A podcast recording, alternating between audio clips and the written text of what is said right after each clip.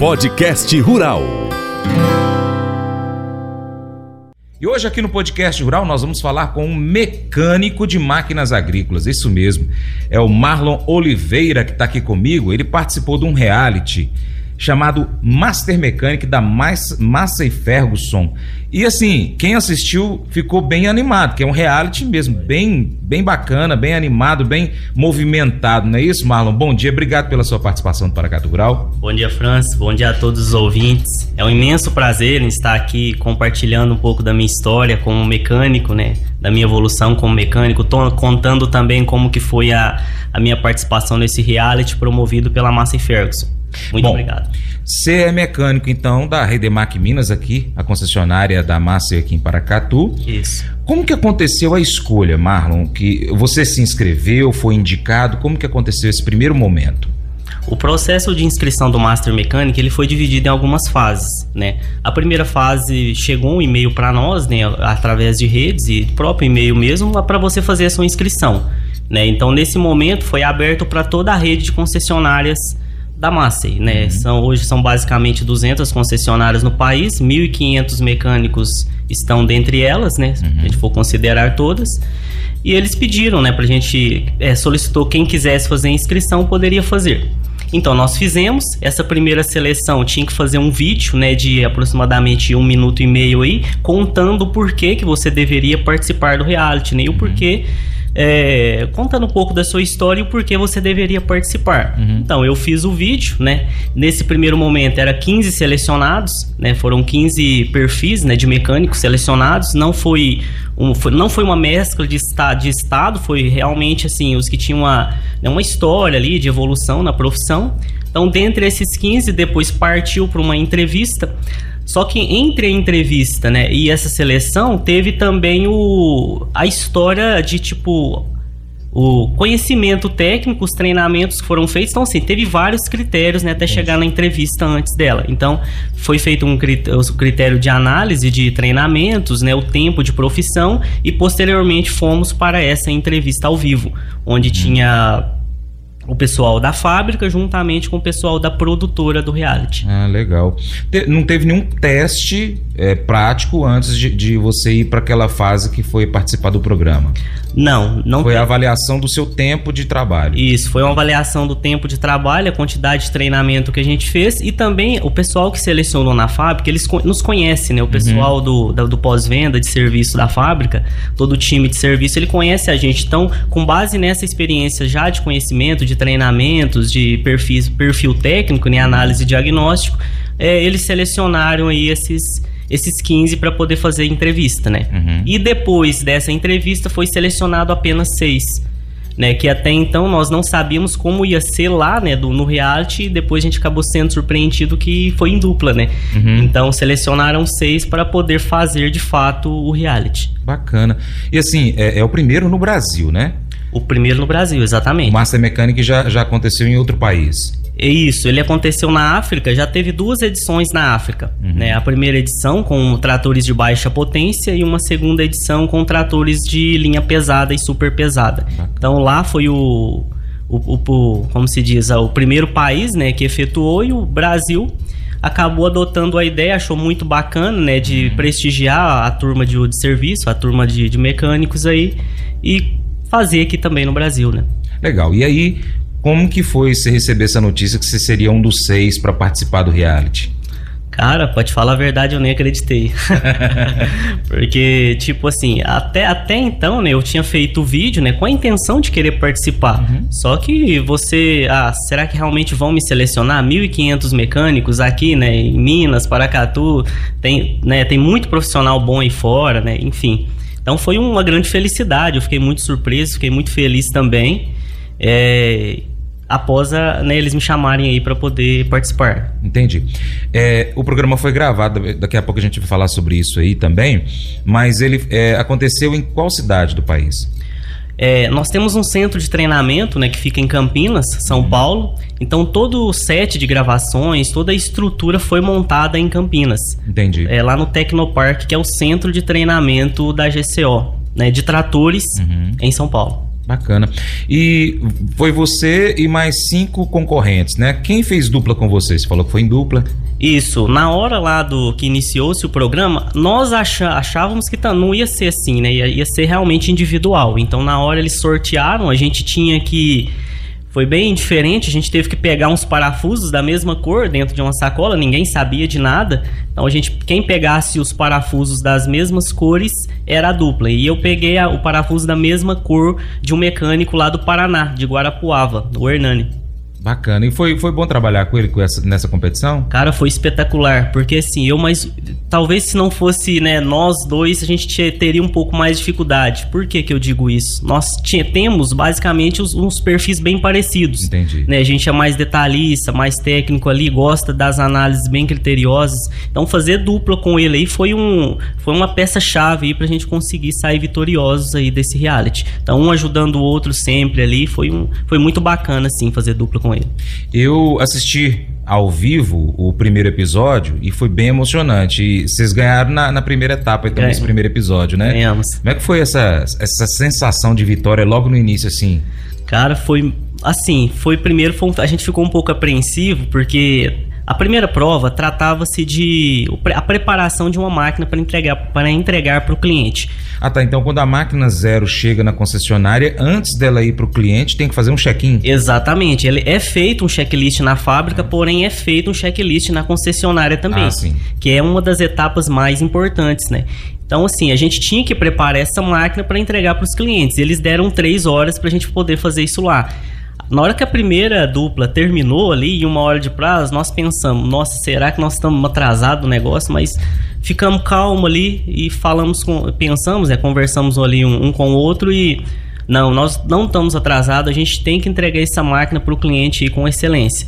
E assim a gente fez. A gente gastou mais tempo, nós gastamos mais de uma hora a mais do que o primeiro, o primeiro participante ali que terminou a prova, né? Uhum. Então a gente estava muito seguro do que a gente estava fazendo e na hora que anunciou que a gente venceu, a gente aí confirmamos que realmente a gente tinha feito da forma correta, a gente estava no caminho certo. Então foi, foi muito bacana.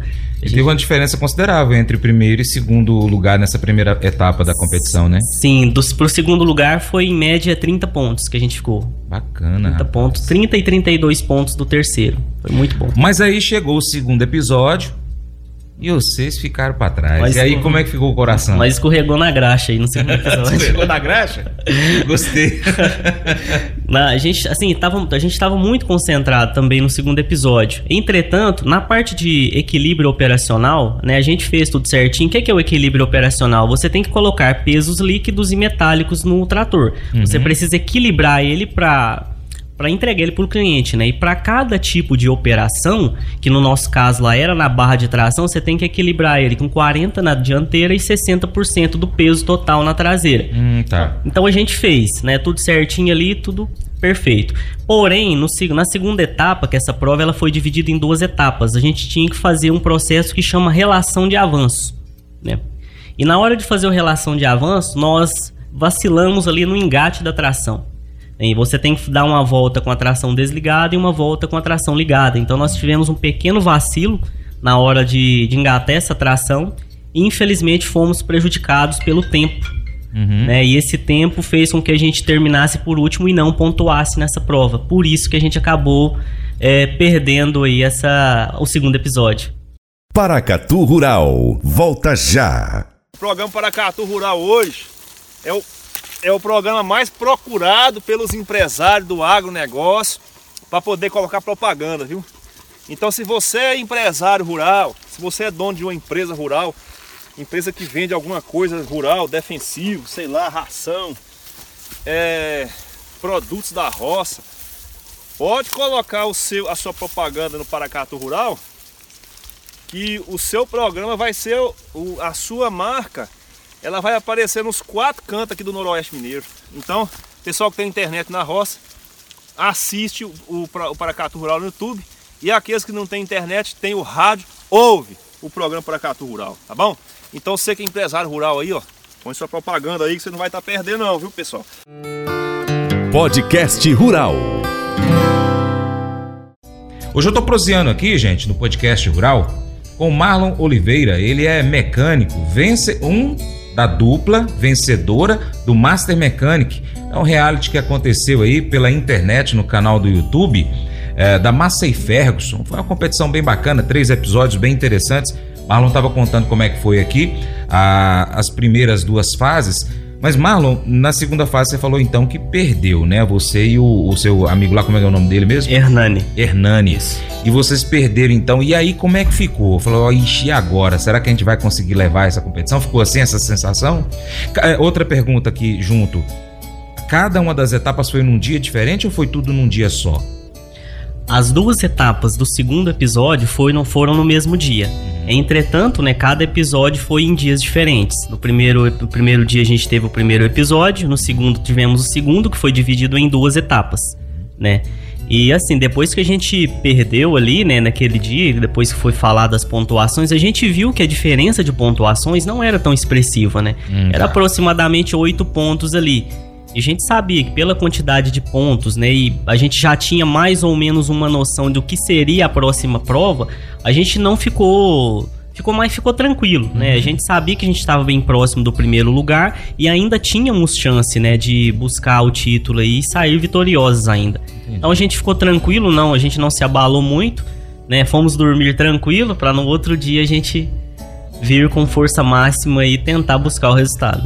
Você falou para mim que a primeira etapa da segunda, do segundo dia foi fazer um equilíbrio entre os eixos dianteiro e traseiro Isso. da máquina. Uhum. Que no caso, para aquela atividade, fica 60% de peso na traseira e 40% do peso total do, da máquina Isso. na dianteira. Isso. É, como que é feito esse equilíbrio aí? Você falou que usa água, peso, como que é? Dá uma explicada. Tenta fazer o nosso ouvinte imaginar como que é isso. Exatamente cada máquina ela tem um peso específico, né? Um peso de lastreamento que ela precisa ser trabalhado, né? Para a gente saber o peso ideal de um equipamento, basicamente a gente pega a potência nominal do motor né, que no nosso caso ela era 105 CVs né, de potência. Isso é válido para qualquer máquina agrícola, tá? não é só máquinas massa, e qualquer máquina agrícola você pode fazer dessa forma. Você vai multiplicar esse, esse, esse, essa potência pelos quilos por CV, que pode variar de 50 né, até 55 quilos por CV, hum. né? Que no nosso caso a gente estava usando, foi dado para gente esse, essa informação que seria utilizado 52 quilos. Uhum. Então a gente multiplicava a potência por esses quilos por CV para achar o peso total. Certo. Após você achar o peso total do equipamento, você faz essa divisão. Para equipamentos que utilizam a barra de tração, ou seja, equipamentos de arrasto, né? Você faz o lastro com 60% na traseira e, e 40%, e 40 na dianteira. Pra, só para dicas de passagem, né, também para o pessoal, para equipamentos no hidráulico, né, é 45 na dianteira, 55 na traseira. Uhum. E equipamentos que tem levante frontal é 50 na dianteira e 50 na traseira. Então cada operação tem um equilíbrio diferente. Entendi. Como no nosso caso era tração, barra de tração, a gente utilizou 60-40. Nisso a gente pegou esse peso máximo e dividiu, né? onde ficou aproximadamente aí 3 mil quilos na traseira, né? E 2 mil e poucos quilos aí na parte dianteira da máquina. Primeira coisa que a gente faz quando a gente vai fazer um lastreamento da máquina é colocar o peso máximo líquido que, aquela, que aquele pneu, com aquele rodado, com aquela máquina oferece, né? Por quê? O peso líquido ele é mais barato do que o peso metálico. Então por isso que a gente coloca água nos pneus do trator, né? tanto no pneu traseiro como nos, como nos pneus dianteiro. Existem algumas regrinhas né, de pneu radial para diagonal, basicamente lá o pneu era radial, que você coloca 75% de peso máximo líquido no pneu. Então eu viro o bico para cima e encho o pneu até vazar água nele ali. Após isso, eu vi que não atingiu o peso máximo que eu queria, que era a potência, peso 52 quilos, né? A gente acaba completando com peso metálico, sempre respeitando a regra de 60-40. Com isso, a máquina fica em perfeito equilíbrio é, para quando ela estiver é, fazendo um processo aí, um trabalho de arraste do implemento. E esse processo, esse procedimento lá na competição, que ainda foi com né, com aquela pressão toda, levou aproximadamente quanto tempo? Quanto tempo vocês gastaram? Olha, nós terminamos a parte de lastreamento aproximadamente uma hora e meia ali, aproximadamente. No dia a dia, isso deve gastar então as duas, duas e meia. Sim, aproximadamente isso. E lá a gente tinha, assim, algumas vantagens que a gente tinha as balanças eletrônicas, né? Ah. Nas concessionárias também a gente tem, né? Mas a gente já sabe mais ou menos ali quantos pesos que vai. Lá não, a gente tinha que mostrar como faz, né? Uhum. Então isso acabou também é, tomando um pouco mais de tempo. Então, cada roda ali tinha uma balança, essa balança media por eixo, você tinha que colocar exatamente a mesma proporção de peso por eixo no, na, no trator, na máquina. Entendi. Bom, quando uma máquina dessa daí, depois que vocês fazem esse preparo todo, entrega para o produtor rural, vai para o campo.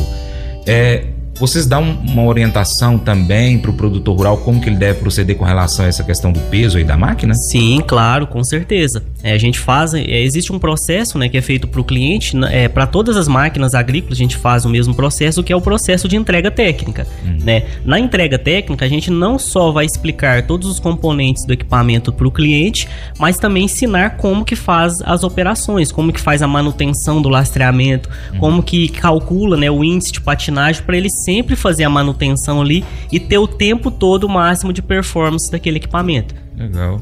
Dependendo do, do terreno também, né? Do tipo de solo, se ele é mais argiloso, se ele é mais arenoso, também tem diferenciação nessa regulagem do peso? Sim, sim, com certeza. Aí já entra um outro detalhe que é o índice de patinagem, né? Para cada tipo de terreno existe um índice diferente, né?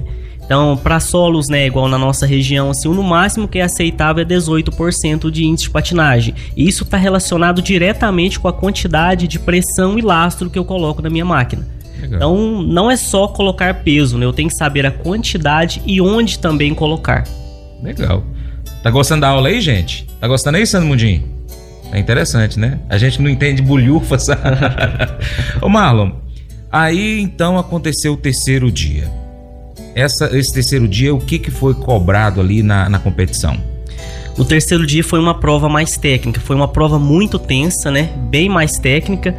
É, foi diagnóstico elétrico e eletrônico do motor e da máquina em si. Né? No caso, uh, o pessoal da competição colocava a máquina para vocês e é, de, de, é, propositalmente colocavam problemas nas máquinas. Isso que aconteceu, né? Exatamente. Esse foi o, o grande, o grande problema, porque assim, é no campo, você vai lá, né, arrumar uma máquina, você faz o diagnóstico ali, o defeito aparece, você vai lá e tenta consertar. Lá o defeito foi colocado, o que é muito pior, na minha opinião. E não teve ninguém para dar um palpite para vocês, porque o produtor falou: olha, aconteceu isso, isso, isso. Você já imagina o que pode ser. Exato. Lá nem esse palpite não teve. Não teve palpite, não teve número de falhas também. Inclusive, depois que a gente conseguiu encontrar todas as hum, falhas, a gente ficou procurando mais falhas, porque nós não sabíamos a quantidade de falhas que era. Uhum. Então eles falaram que ia ser diagnóstico elétrico, eletrônico e simplesmente falou qual ferramenta que a gente ia utilizar, né? Que a gente tem uma ferramenta eletrônica de diagnóstico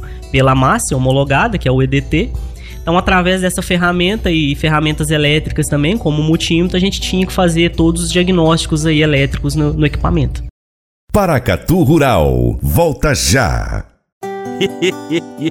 Mas eu vou dizer uma coisa pra você, viu? É, se quiser colocar propaganda sua aqui nesse programa, ó, eu vou dizer um negócio, você vai ter um resultado bom demais, senhor. É isso mesmo, é facinho, facinho, senhor. Você pode entrar em contato com os meninos ligando o telefone deles, é o 38, é o 99181 0123, bem fácil. É muito bom porque aí a sua empresa vai sair dentro de um programa que é ligado aí ao homem para mulher do campo. É nós que vai estar tá assistindo e também vai ver sua propaganda. É bom ou não é, só?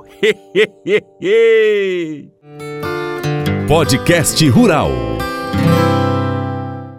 Seu podcast rural hoje está recebendo aqui Marlon Oliveira, mecânico, vencedor do reality Master Mechanic da Massa e Ferguson. É o ele e mais o Hernani venceram então essa competição aí dentre 1.500 mecânicos da rede Massa e Ferguson no Brasil, hein? O negócio não é fácil não. Você estava me falando sobre a competição, a última último dia, né? A última a, a última parte dessa competição bacana. E eu vi que é, são pequenos detalhezinhos, como você estava falando, e um deles foi um tal do encaixezinho lá que tem um pino que estava sumido. Explica isso aí é. pra gente direitinho. A gente teve três falhas elétricas no- nessa máquina, Hum. né? Foram duas falhas no motor e uma falha elétrica no equipamento. A primeira falha, né, na parte do, do motor foi a erro no, no sensor do virabrequim. Hum. O, motor, é- o motor dessas máquinas hoje ele tem gerenciamento eletrônico, então ele é todo sensoriado, ele tem sensor para vários componentes. E um dos sensores é o sensor do eixo do comando e um, do, e um sensor do virabrequim. O sensor do eixo comando, né, ele vai contar as voltas ali no eixo para poder iniciar a ignição da máquina, né? Então ele vai mostrar qual é o ponto mínimo, mínimo e máximo superior para a máquina entender qual é o ponto da partida. E se eu não tiver um sinal desse sensor para o módulo eletrônico, a partida ela demora um pouco mais. Então eu vou tá. ter mais giros no motor em relação Até a isso. funcionar. Isso. Entendi. Então, na, na hora que a gente deu partida na máquina, a gente viu que ele deu umas 3, 4 voltas para poder funcionar. Uhum. Na hora a gente já imaginou, juntamente com o código, né? A gente colocou a, a ferramenta de diagnóstico eletrônico, ele gerou um código 723/2, que é o código do sensor do comando.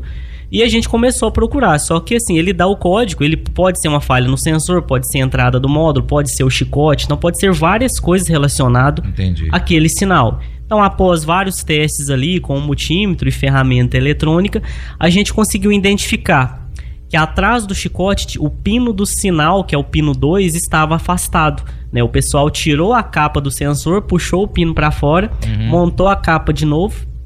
E assim, visivelmente você não consegue verificar, a não ser que você realmente testa tudo, vai lá e tira a capa. Entendi. Então, assim que a gente tirou a proteção, a gente viu que havia um pino afastado. Pensa na alegria.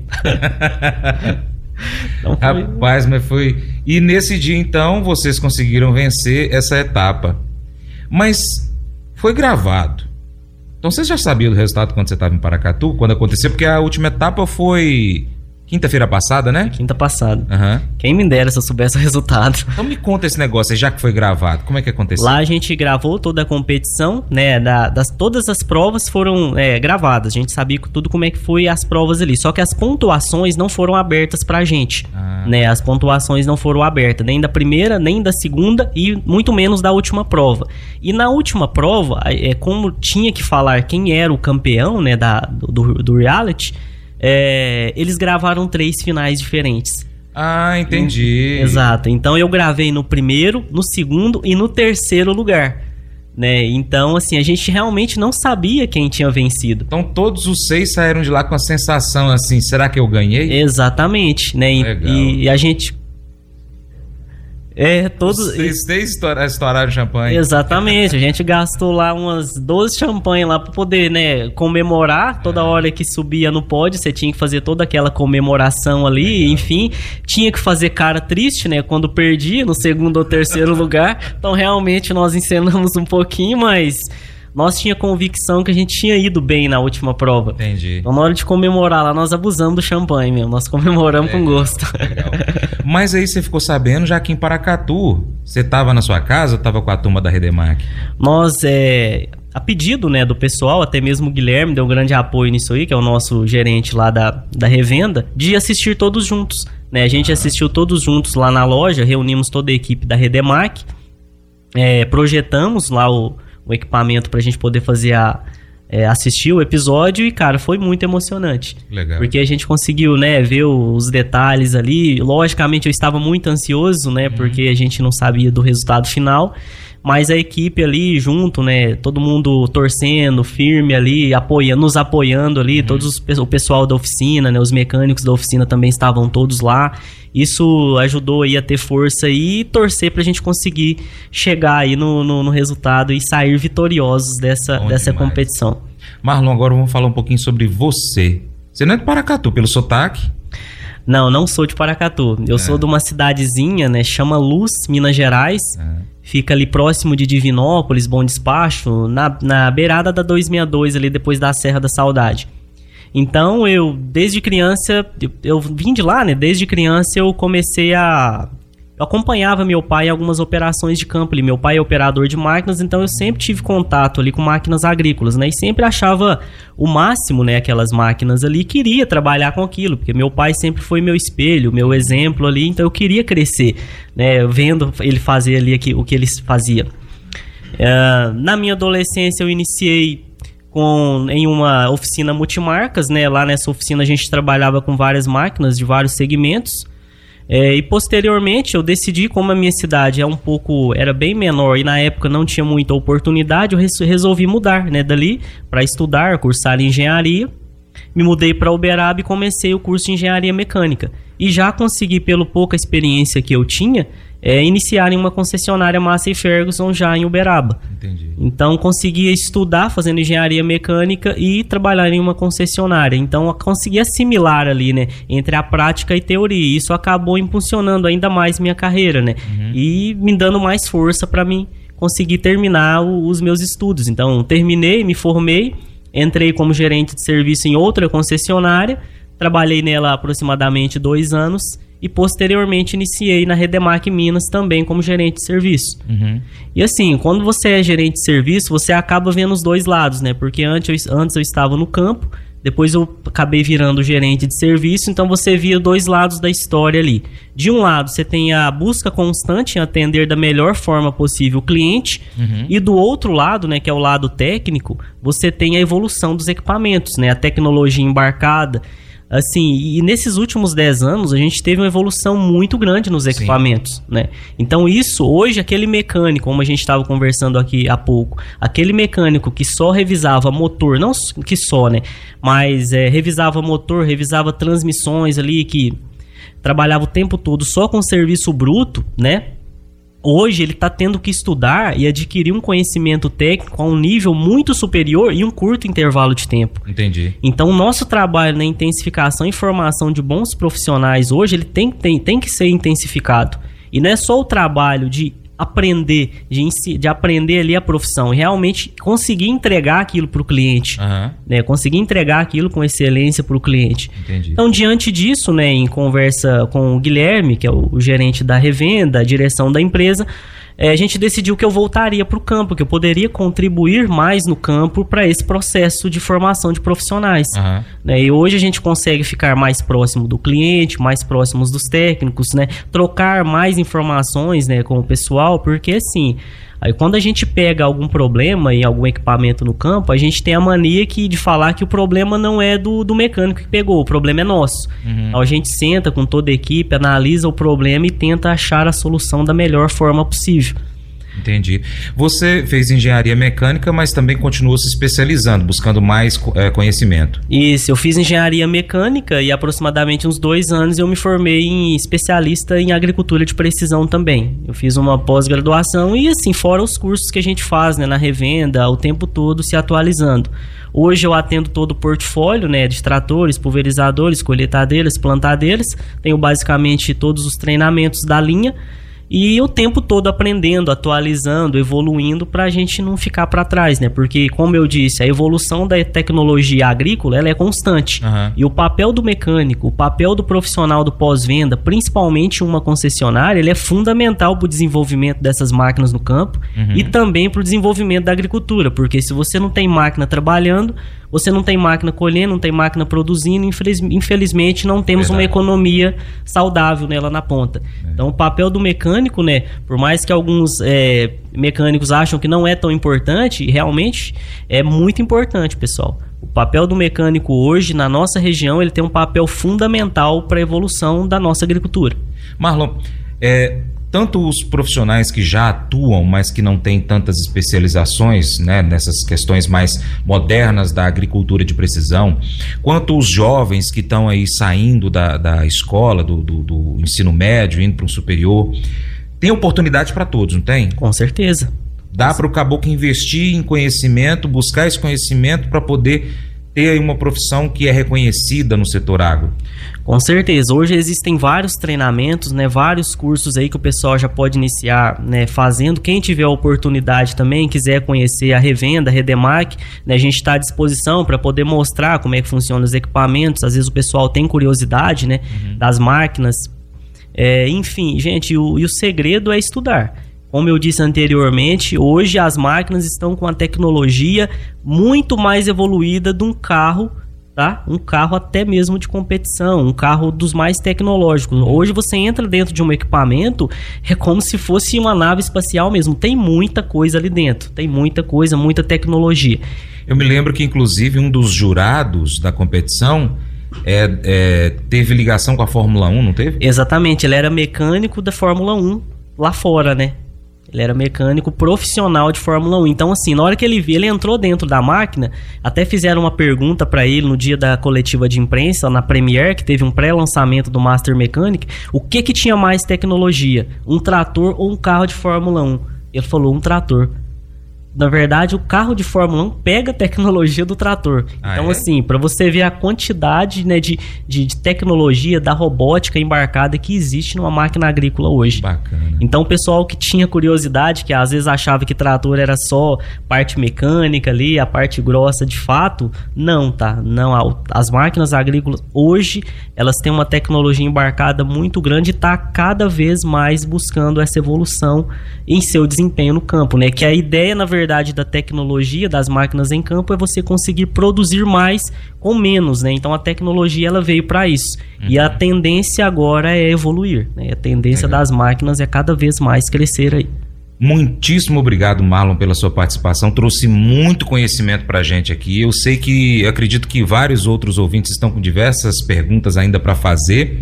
E como você já se dispôs, está lá na Redemac Minas, aqui em Paracatu, para poder receber essas pessoas, as visitas, as perguntas. E eu vou falar também sobre isso aqui com o Guilherme no outro bloco. Deixa aí o seu bom dia para os nossos ouvintes, seus agradecimentos. Muito bom dia a todos, agradeço pelo convite, agradeço também pela oportunidade de estar aqui contando a minha história, contando a minha evolução profissional, né, como mecânico. É, eu assim eu não comentei, mas o meu objetivo nesse reality não era nem a premiação. Desde o início eu sempre quis é, ter a oportunidade de compartilhar o meu conhecimento né, e provar que assim é possível a gente evoluir, é possível a gente crescer na profissão. Né? Às vezes gente, o pessoal começa né, e no, no, no, início é realmente muito difícil, uhum. né? Mas não desistam, buscam sempre evolução. A gente pode ir além e como eu já disse, destacar que o papel do mecânico ele é fundamental para a evolução do agro em nosso país. Muito obrigado mesmo pelo convite novamente e estou à disposição lá na Redemac Minas. Valeu. Vamos para o intervalo, eu volto rapidinho. Paracatu Rural, volta já. O programa Paracatu Rural hoje é o, é o programa mais procurado pelos empresários do agronegócio para poder colocar propaganda, viu? Então se você é empresário rural, se você é dono de uma empresa rural, empresa que vende alguma coisa rural, defensivo, sei lá, ração, é, produtos da roça, pode colocar o seu, a sua propaganda no Paracato Rural, que o seu programa vai ser o, a sua marca, ela vai aparecer nos quatro cantos aqui do Noroeste Mineiro. Então, pessoal que tem internet na roça, assiste o, o, o Paracato Rural no YouTube e aqueles que não têm internet, tem o rádio, ouve o programa Paracatu Rural, tá bom? Então você que é empresário rural aí, ó, põe sua propaganda aí que você não vai estar tá perdendo não, viu pessoal? Podcast Rural. Eu estou aqui agora com o gerente Guilherme Luiz, da Redemac Minas aqui em Paracatu. Bom dia, Guilherme. Obrigado pela sua participação. Bom dia, Francis. Bom dia a todos os ouvintes. Né? A gente é que agradece pela oportunidade de estar aqui contando a nossa história aí, a história do Marlon, né? Uhum. Né, esse reality que foi muito importante para a rede de concessionárias. É, foi pioneiro aí, né, no Brasil, uhum. através da, da Macefergs aí organizando.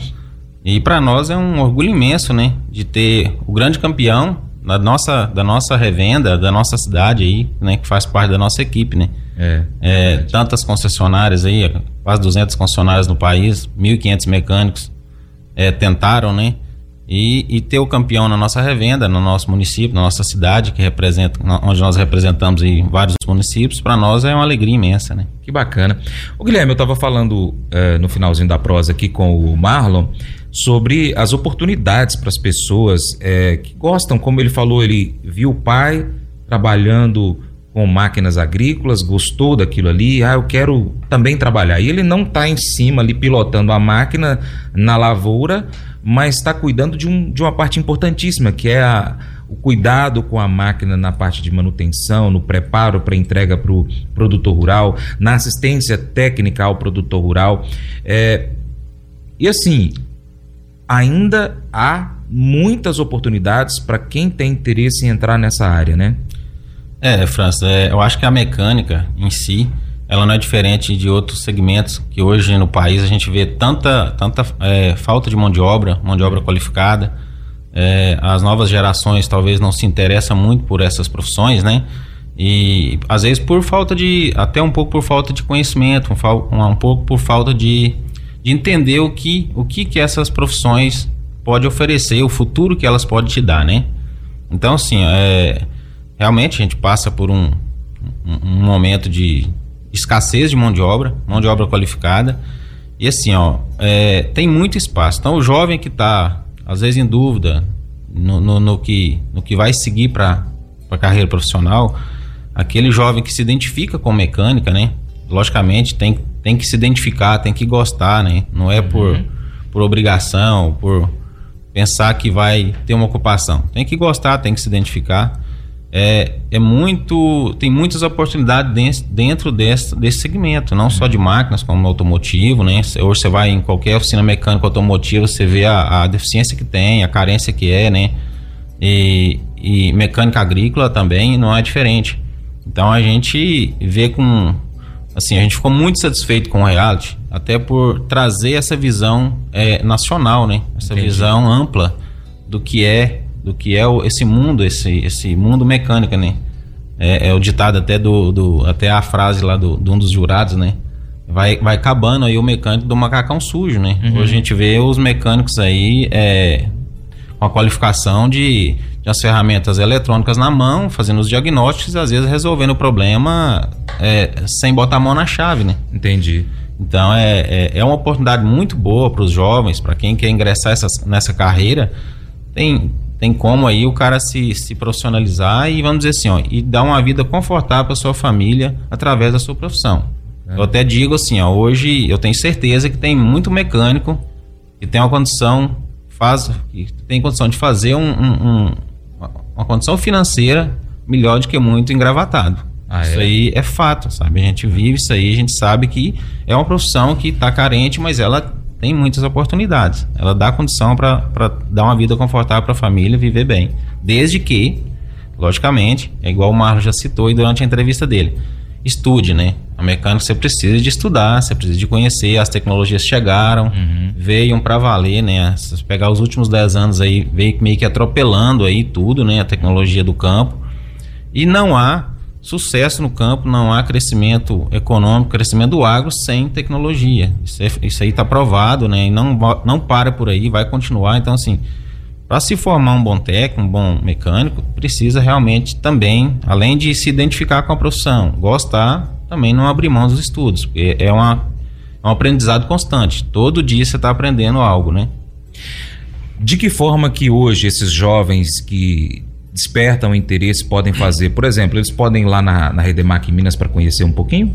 Podem. Os jovens aí que já estão ingressados em alguma escola técnica, algum, algum, algum curso que está ligado ao agro, principalmente, ou até mesmo aquele que não, que não tem. Tem muitos mecânicos que nasceram e surgiram sem nenhum curso técnico, né? Uhum.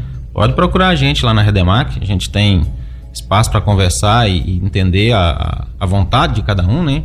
Eu digo que se a pessoa tiver é, se identificar com a profissão, tiver vontade de um bom caráter, já é um bom começo, né? Uhum. É, e, e, hoje todos os fabricantes eles oferecem os cursos, é, a trilha do conhecimento de todos os profissionais iniciantes, né? Uhum.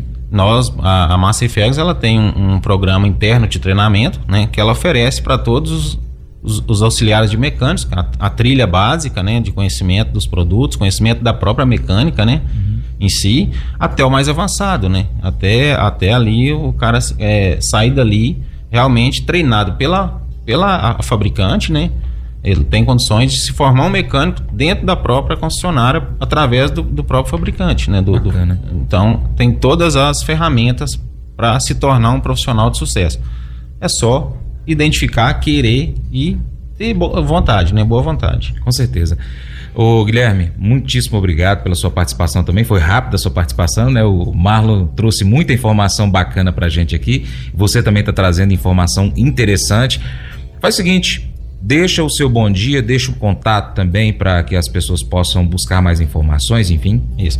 Então, a gente quer agradecer aí, né, França? E, e agradecer, fazer um agradecimento muito especial à nossa equipe, nossa nosso time de colaboradores aí, principalmente do pós-venda, né, da parte técnica lá, e são é um time batalhador é, que está aí às vezes tira seu sábado, seu domingo, seu feriado aí para atender as demandas do campo, né? A gente sempre preza por um por um, uma máquina no campo trabalhando, produzindo. Nossa empresa, ela, ela, o sucesso da nossa empresa é através do pós-venda, ela é reconhecida nacionalmente como pelo pós-venda que ela oferece ao produtor.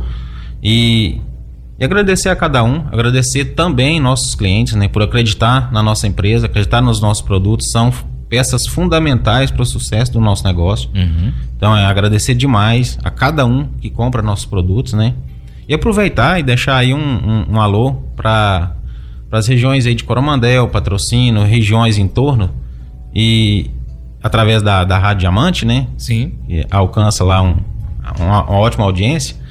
E a partir de dezembro agora, a Redemax estará inaugurando também uma nova loja em patrocínio e vai atender toda a região patrocínio, Coromandel, Monte Carmelo, Iraí de Minas, Romaria e outros municípios ao redor, que eu não vou me lembrar de todos agora. É, deixar também o convite para que a partir de dezembro agora, portas abertas para atender toda aquela região.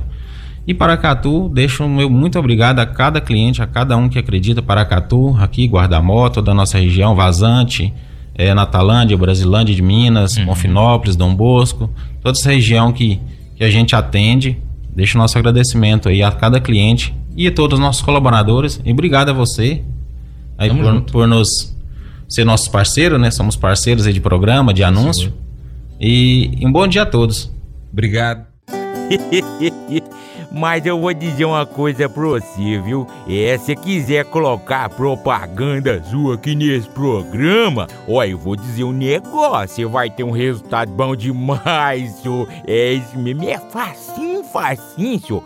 Você pode entrar em contato com os meninos ligando o telefone deles, é o 38, é o 991810123, bem fácil. É muito bom porque aí a sua empresa vai sair dentro de um programa que é ligado aí ao homem para mulher do campo. É nós que vai estar tá assistindo e também vai ver sua propaganda. É bom ou não é? A sabedoria é uma qualidade preciosa e uma mulher sábia edifica sua casa. Isso destaca a influência positiva que a sabedoria e a diligência podem ter em um lar. Uma pessoa sábia toma decisões ponderadas, valoriza relacionamentos e constrói um ambiente de harmonia e amor. Além disso, aqueles que buscam o caminho correto mantêm a retidão em suas vidas.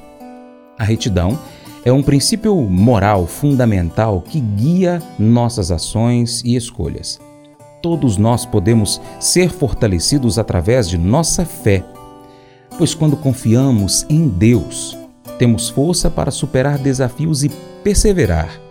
A sabedoria, a retidão e a força interior estão entrelaçadas. Uma vida sábia é aquela que valoriza princípios morais, mantém a retidão e encontra força em Deus para superar obstáculos. Essas qualidades não apenas edificam nossos lares e relacionamentos, mas também nos capacitam a enfrentar as adversidades com confiança. Essa reflexão nos desafia a buscar a sabedoria, a manter a retidão e confiar em nossa força interior que é fortalecida pela fé. Ela nos lembra que, independentemente das circunstâncias, temos a capacidade de superar desafios e construir vidas que refletem valores morais e espirituais. É um lembrete de que somos mais fortes quando agimos com sabedoria, integridade e fé e que essas qualidades moldam não apenas as nossas vidas, mas também o mundo ao nosso redor. Esse devocional faz parte do plano de estudos Sabedoria em Provérbios 14 do aplicativo bíblia.com. Muito obrigado pela sua atenção. Até o próximo encontro. Deus te abençoe. Tchau, tchau.